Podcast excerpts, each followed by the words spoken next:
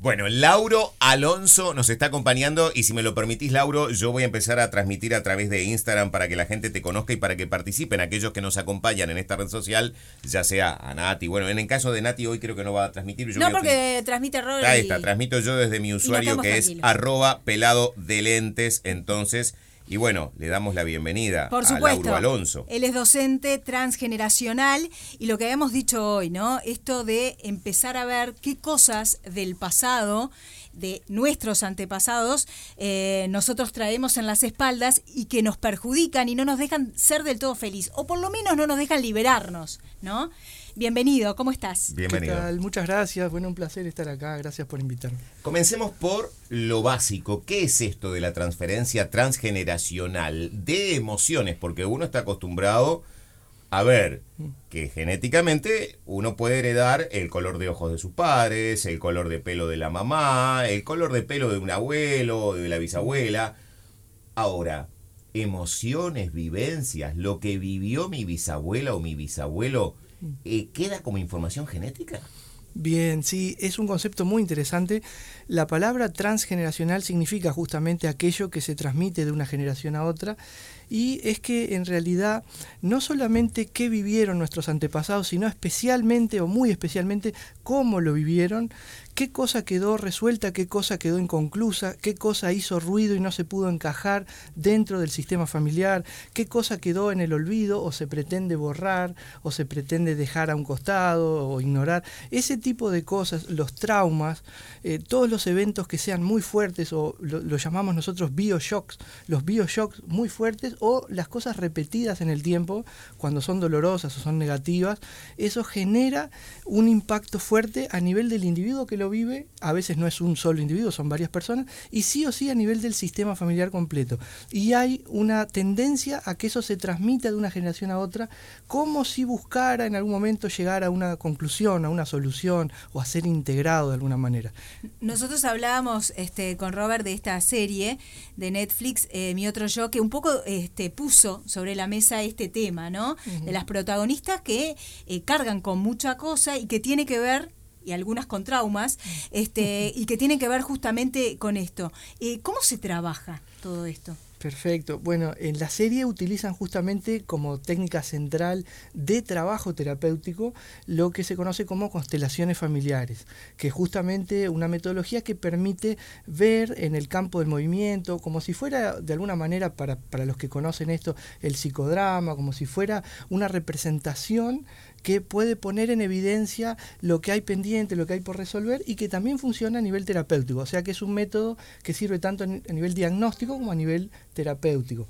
Y en la serie una de las cosas lindas para mí de, ver es cómo muestran la influencia que tiene, la incidencia que tiene lo transgeneracional en las generaciones más actuales o incluso, bueno, hasta en las futuras porque la transmisión en esto, aunque parezca increíble, cuando uno trabaja eh, un condicionamiento, un trauma o algo no resuelto, lo resuelve, si va todo bien, si el proceso es positivo, para sí mismo y todo lo que llamamos rango de fratría, rango de hermandad, o sea, hermanos, primos, toda la gente que está en la misma franja etaria se beneficia de esa solución tres generaciones para atrás y tres para adelante. O sea que cuando trabajamos algo así, son siete las generaciones que se benefician porque esto es un sistema, es un comportamiento sistémico. Es decir, si la información que repara o que descomprime un núcleo de, conflicto, un problema, eh, eh, se encuentra dentro del sistema, todos los que están dentro del sistema pueden acceder a esa información de alguna manera.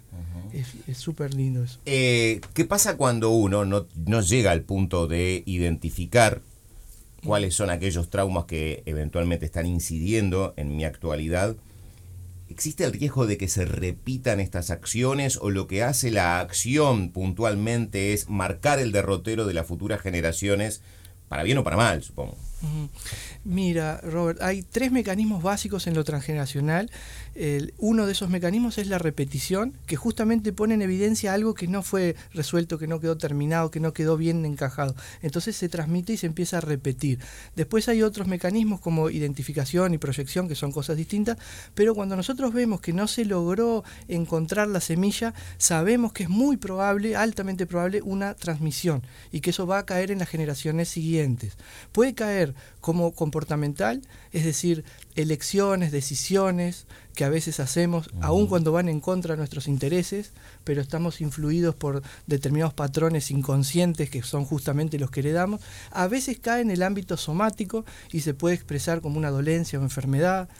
Ah, te iba a preguntar eso, ¿cómo identifico yo la necesidad de encontrar elementos de mis generaciones pasadas, porque por ahí yo tengo una vida, entre comillas, normal o sin mayores sobresaltos, y entiendo de que lo que me pasa es cuestión o del destino o del azar, ¿no? Pero ¿hay algún elemento en particular que yo en mi vida cotidiana deba atender para decir, pucha, esto que me está pasando quizás amerita que yo sepa por qué me pasa? ¿Hay algo a lo cual tendríamos que estar atentos? Sí, mira, lo voy a resumir así, la plenitud, la felicidad. Si estoy feliz, si estoy bien, si estoy sano, si estoy pleno, no hay que tocar nada. Lo que está funcionando bien conviene no tocarlo. Eso estamos de acuerdo que lo que está funcionando bien probablemente también es evidencia del trabajo bien hecho, resuelto, concluido, lo que está bien. Ahora, cuando hay dolor, cuando hay displacer, cuando hay frustración en exceso, porque la vida cotidiana, eh, en la normalidad, uno siempre encuentra elementos gratos y elementos desafiantes. Pero cuando hay un continuo displacer o cuando hay un continuo error, un continuo fallar, cuando las cosas salen mal una y otra vez o se repiten patrones negativos, por ejemplo, alguien que eh, pierde el trabajo y que a los dos años de estar en un lugar nuevo, de nuevo pierde el trabajo y a los dos años otra vez, y ese patrón parece tener como un condimento extraño que no se entiende, o cuando hay relaciones amorosas conflictivas y una tras de otra y otra, y siempre pasa lo mismo. Cuando hay síntomas, cuando hay una dolencia o enfermedad que por, los, por la vía tradicional, por ejemplo, no se encuentra una solución, o la solución no termina de, de optimizar el proceso de vida, el, síntoma remite un poco, pero después vuelve. Cuando pasan esas cosas, para nosotros son las claves que nos, nos hacen pensar que puede haber algún nudo transgeneracional. Hay que investigarlo. Eh, recién hablabas de las herramientas y decíamos que constelaciones familiares es una, pero hay varias. Eh, ¿cómo, ¿Cómo trabajás vos? O sea, eh, para poder visualizar ¿no? y poder sacar todo eso que uno eh, trae consigo. Bien, una de las herramientas más importantes y hoy por hoy también muy, mm, muy en boga, bastante comentada, es el, árbol genealógico, lo que se llama el genograma, es el nombre técnico, o genosociograma, que es cuando al árbol genealógico además le incluimos los vínculos, las relaciones, cómo funcionaba ese sistema. Con ese estudio también se encuentran muchísimas cosas porque nosotros podemos utilizarlo tanto a nivel diagnóstico como a nivel de tratamiento. Además, uno empieza a buscar información, tengamos en cuenta que muchas veces, sobre todo los latinos, somos hijos o descendientes de inmigrantes, entonces no siempre tenemos muchas generaciones para atrás. Eh, podemos buscar eh, de madre, padre, abuelos, alguno tiene un poco más de éxito y tiene información de bisabuelos. Pero hasta ahí. Ah, generalmente es hasta ahí, dos, tres generaciones. Lo que no tenga de información técnica lo tiene mi inconsciente y se puede trabajar también así, o lo voy a ver a través del síntoma, como decía Robert, si, si hay algo que no está funcionando bien, bueno, eso también es una pauta de qué tengo que buscar o por dónde puede estar estrangulado el flujo de, de la comprensión de ese sistema familiar. Eh, ¿Se trabaja en equipo? ¿Se trabaja eh, individualmente? ¿Cómo es? Se puede trabajar individualmente, uno mismo puede aprender esto y aplicarlo va a tener los puntos ciegos en contra, porque si hay algo que yo no me doy cuenta y no tengo nadie que me acompañe, voy a seguir en ese punto un poquito enclenque, pero hay cosas que me voy a dar cuenta y voy a poder progresar. Se puede trabajar terapéuticamente, que se hace uno a uno como las terapias convencionales, un terapeuta y un consultante. Se puede trabajar en forma grupal, como se ve en la serie, por ejemplo, con el método de las constelaciones, que es un método hermosísimo y muy interesante, y normalmente se trabaja en grupo, aunque también se puede hacer de uno a uno. Y, bueno, cualquier forma de abordaje va a aportar algo y va a tener cosas a favor y, alguna cosita de pronto en contra en relación a los demás métodos. ¿Existe alguna precaución a tener en cuenta con la persona que se somete a alguna de estas herramientas? Porque me imagino que darse de bruces mm. con algo que uno desconocía, pero que eventualmente puede llegar a ser muy fuerte emocionalmente, y además descubrir que eso me ha marcado, por ahí me deja, no sé, un impacto que... ¿Cómo haces vos? Eh, eh, vos, me, por ejemplo, si yo te digo, mira, eh, Lauro, a mí me gustaría participar contigo en una instancia de estas características, ¿vos me pones alguna advertencia? ¿Me, me, me decís cuidado? con esto, con aquello, sufrís del corazón, por ejemplo. No, porque, perdón, y, agrego lo que Robert dice, ¿no? Porque después que tenés un montón de información. Bueno, ¿y qué hago yo con todo esto? ¿Qué hago? Sí, sí, sí. Bueno, en la buena praxis, el terapeuta o el docente o el facilitador o como sea, según la técnica elegida y el ambiente, tiene que tener la capacitación y el desarrollo adecuado para trabajar con ética, con cuidado, con la sensibilidad necesaria para avanzar al ritmo de la persona. Es decir, ningún terapeuta puede imponerle un proceso al consultante. Eso igual que pasa en psicoterapia o en psicoanálisis, en cualquiera de las ramas en medicina incluso y demás. O sea, uno no puede imponerle su velocidad de procesamiento o sus tomas de conciencia al otro. Por eso nosotros elegimos llamarle acompañamiento terapéutico a este tipo de técnicas, porque vamos de la mano con la persona. Entonces damos pasos a medida que sentimos que el ambiente es seguro, porque es una gran responsabilidad. Entonces es como que se van desbloqueando, digamos, niveles, por decirlo de alguna manera. Exacto, sí. ¿Y hay alguna edad en particular eh, que, en la que se conviene más, por ejemplo? Eh, porque en la medida también que va pasando el tiempo y uno va asumiendo como ciertas ciertas actitudes, también ciertos vicios, uno ya comienza a acostumbrarse, ¿no? Entonces de repente este, uno dice, ah, a esta altura ya, ¿para qué me voy a molestar? Pero ¿hay alguna sugerencia de edad? En realidad a mí me apena muchísimo que todavía esto no se esté incorporando de forma más efectiva en la enseñanza inicial, básica, primaria. ¿Por qué? Porque muchas veces con 20, 30, 40, 50 años, 60 años, 80 años igual, vamos a buscar en un terapeuta o en una consulta grupal o en alguna actividad solución para conflictos que a veces arrastramos casi toda nuestra vida o gran parte de nuestra vida, cuando en realidad si nos hubieran dado algunas luces oportunas y adecuadas a, a cada nivel madurativo, nos hubieran ayudado a resolver asuntos ya de entrada. Yo creo que hay conceptos, ciertos conceptos de lo transgeneracional que se podrían perfectamente volcar en la educación inicial, primaria, liceal o secundaria y por supuesto que terciaria, con eh, cuidado con las normas que, requieren supervisar este tipo de cosas, con, con, la adaptación que hace falta para que salgan todo bien, pero sería bueno. Eh, cuando hablas de luces oportunas o también eh, algunos conceptos, ¿no?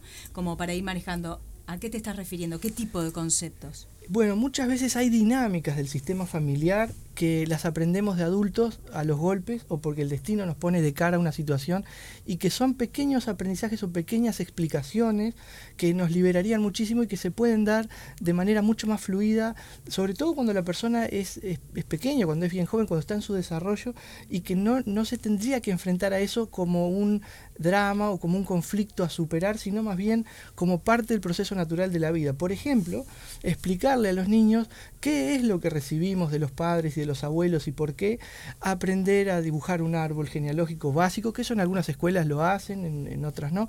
Eh, entender las dinámicas esenciales, no ir a una profundidad técnica. Eso lo va a buscar el que le guste aprender de este tema o el que lo requiera, lo necesite por, su situación de vida específica. Pero algunos conceptos mínimos ayudarían muchísimo a que no se empaquetaran después algunas, algunos dramas, algunos asuntos emocionales no resueltos que a veces terminan después siendo... Eh, dolencia o enfermedad y que no, no haría falta. Ese equilibrio o sanación, como decías vos, que se puede obtener al momento de establecer exactamente cuál fue el punto de quiebre que generó luego estas actitudes. Tú decías que eventualmente puede eh, involucrar a mis congéneres, a, a, la misma generación que yo, hermanos, primos. ¿Y qué pasa con la generación inmediata anterior? que de repente tiene más información de la que yo tuve, pero que esa información eh, se bloqueó exprofeso, se barrió debajo de la alfombra, ¿no?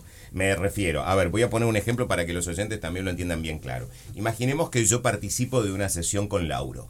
Descubro algo, puede llamarse secreto familiar como ustedes quieran, pero es un trauma de mi pasado o del pasado de mi familia que de repente fue algo que le sucedió a mi bisabuelo, pero la última persona que se enteró fehacientemente de lo que pasó fue mi mamá. Imagínense, esto es un caso absolutamente hipotético. Mi mamá sabe, es algo un poco lo que pasa en la película, ¿no? Mi mamá sabe, pero no me lo dice a mí. ¿Por qué? Porque lo barrió bajo la alfombra, porque es algo doloroso, y yo nunca me entero. Cuando yo eh, logro el equilibrio, tengo que decírselo a mi mamá, tengo que enfrentarla y decirle, mirá, lo que sucedió fue esto. O, o, esa barrida bajo la alfombra que ella hizo de alguna manera, bueno, tiene que quedar allí para ella, para su generación. Qué interesante todo lo que hacemos siempre, indudablemente, es lo mejor que pudimos haber hecho en ese momento con nuestras circunstancias. La misma ley aplica a nuestros padres, a nuestros abuelos, bisabuelos. O sea que un error sería culpar a las generaciones anteriores de por qué no dijeron algo o por qué hicieron algo, cuando entendemos que hacemos lo mejor que podemos. Probablemente se pudo haber hecho algo mejor, tal vez sí, pero esa persona en ese momento no lo tuvo despejado, no tuvo acceso a eso o algo le faltó, las circunstancias le condicionaron de alguna manera. Sabiendo esto, también podemos entender que los dos elementos más fuertes para bloquear y generar conflictos y, y traumas y demás son el miedo y la vergüenza generalmente están muy conectados. La vergüenza eh, no deja de, ser un temor, porque hay miedo a ser descubierto, a ser culpable, a ser expulsado, a ser ignorado, a no ser querido. O sea que la vergüenza lo que hace es proteger un contenido para que no salga a la luz. A veces por la vergüenza se llega a la mentira, al engaño o a ocultar. Bueno, siempre lo que hay atrás de eso es miedo. Miedo al rechazo, miedo a, miedo a alguna cosa. Cuando nosotros descubrimos algo de esto, ahí el proceso de sanación se va a hacer evidente en la persona que lo descubre y ya depende de las circunstancias ver hasta dónde y de qué manera ir expandiendo o no ese, ese descubrimiento, porque tenemos que tener en cuenta que podemos afectar a alguien que a lo mejor vivió toda su vida con esa información, eh, que a lo mejor no está preparado, igual que quien está haciendo un camino terapéutico, para enfrentar una realidad nueva. Entonces siempre se sugiere proceder con mucha cautela, con delicadeza, con ética y de acuerdo a las circunstancias. No podemos hacer una respuesta genérica. Yo diría, siempre conviene aclarar lo que no estaba dicho, decirlo no dicho. Eh, enfermedad en francés es maladie, es mal dicho. Cuando queremos una cosa pero decimos otra, eso genera un trastorno. Es comunicación no asertiva y tiende a generar una enfermedad. Pero no podemos tampoco escupirle en la cara la verdad a otras personas porque eso sería faltar el respeto y muchas veces comprometer otros procesos. A veces por querer sanar una cosa uno puede dañar otra, eso hay que tener cuidado. Eh, siempre conviene, en lo posible, decir lo que no estaba dicho, lo que era mentira, clarificarlo, ir hacia una verdad, hacia una cosa más real, más objetiva, pero gradual, yo diría ecológicamente, voy a usar ese término, me parece bueno. Bien. Bueno, eh, no, simplemente este, para, para terminar, capaz que nos puedas decir eh, en qué le cambia a una persona, ¿no? Luego de, de pasar por todo este proceso. ¿Cómo llega y cómo se va? ¿Puedo contar un pequeño cuentito? Dale había un, pajarito que estaba enjaulado y vivió enjaulado toda su vida porque nació en cautiverio. Lo, consiguieron así, el pájaro siempre estaba acostumbrado que en su jaula tenía comida y tenía agua, no podía volar, no podía alejarse, estaba siempre dentro de la jaula, pero por lo menos podía vivir y tenía sus necesidades básicas, entre comillas, cubiertas. Un día el cuidador, muchos años después, se olvidó de cerrar bien la puertita de la jaula y por un movimiento brusco con el viento la puertita se abrió. Ese pajarito salió, picoteó alguna semilla ahí por el suelo, revoloteó un poco, se posó en una rama de un árbol y volvió a la jaula y se metió. ¿Por qué? Porque no estaba acostumbrado a experimentar la libertad. empezó a tener miedo, y si no consigo comida, y si un depredador me ataca, yo en la jaula estoy protegido, tengo comida y tengo agua. No tengo libertad, pero estoy seguro siento seguridad. ¿Sabes en qué cambia la vida de una persona esto? Que nos da la seguridad con la libertad. No es poca cosa. ¿Qué te parece? Disponer de libertad. Eh, Lauro, muchas cosas que, que, nos están comunicando los oyentes a través de nuestro WhatsApp. El primero, de un teléfono que finaliza 488. Me gustaría que el señor Alonso cuente si da cursos, fechas, cuándo. Hay una web de Lauro que, ahora en un ratito lo voy a, la vamos a hacer. Ahora en un ratito no, ya estamos redondeando la nota porque yo le dieron las noticias. Otro mensaje dice, hola, muy, buena, eh, muy buenas tardes, muy interesante el tema. ¿Cómo hacemos para romper esas cadenas? Creo que algo eh, contó Lauro. Hola, muy interesante lo de Lauro. Yo tengo, yo tengo información hasta de mi tatarabuela y creo que bastante información porque a mi abuela le encantaba hablarme de sus ancestros, pero no me interesa para nada saber algo sobre ese pasado buenísimo el programa. Bueno, es muy respetable. Por supuesto. Seguramente en, ese pasado no hay nada, o por lo menos en el presente de quien escribe, no existe nada que le inquiete o que, le, genere, claro, que le genere ruido, ¿no? Esto está, como dijo Lauro, para aquella persona que entiende que hay algo, hay un patrón que se repite, que lo obstruye, que lo ata, que mm, no sé, hay algo en lo que tengo todo para ser feliz. ¿Cuántas veces no hemos dicho? Tengo todo para ser feliz, pero hay algo que no.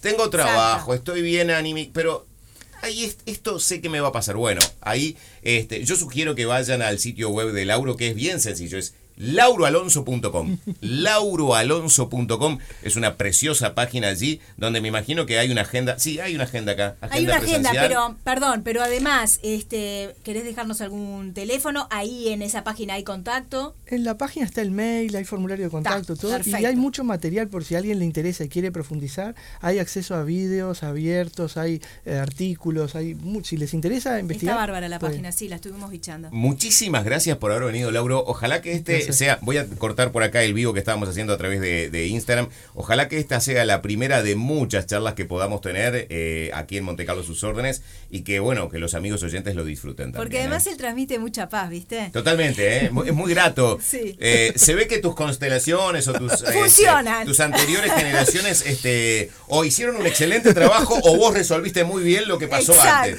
Las macanas de los otros lo resolviste bien. Lauro Alonso, docente transgeneracional, gracias por haber estado esta tarde con nosotros. A ustedes, un placer.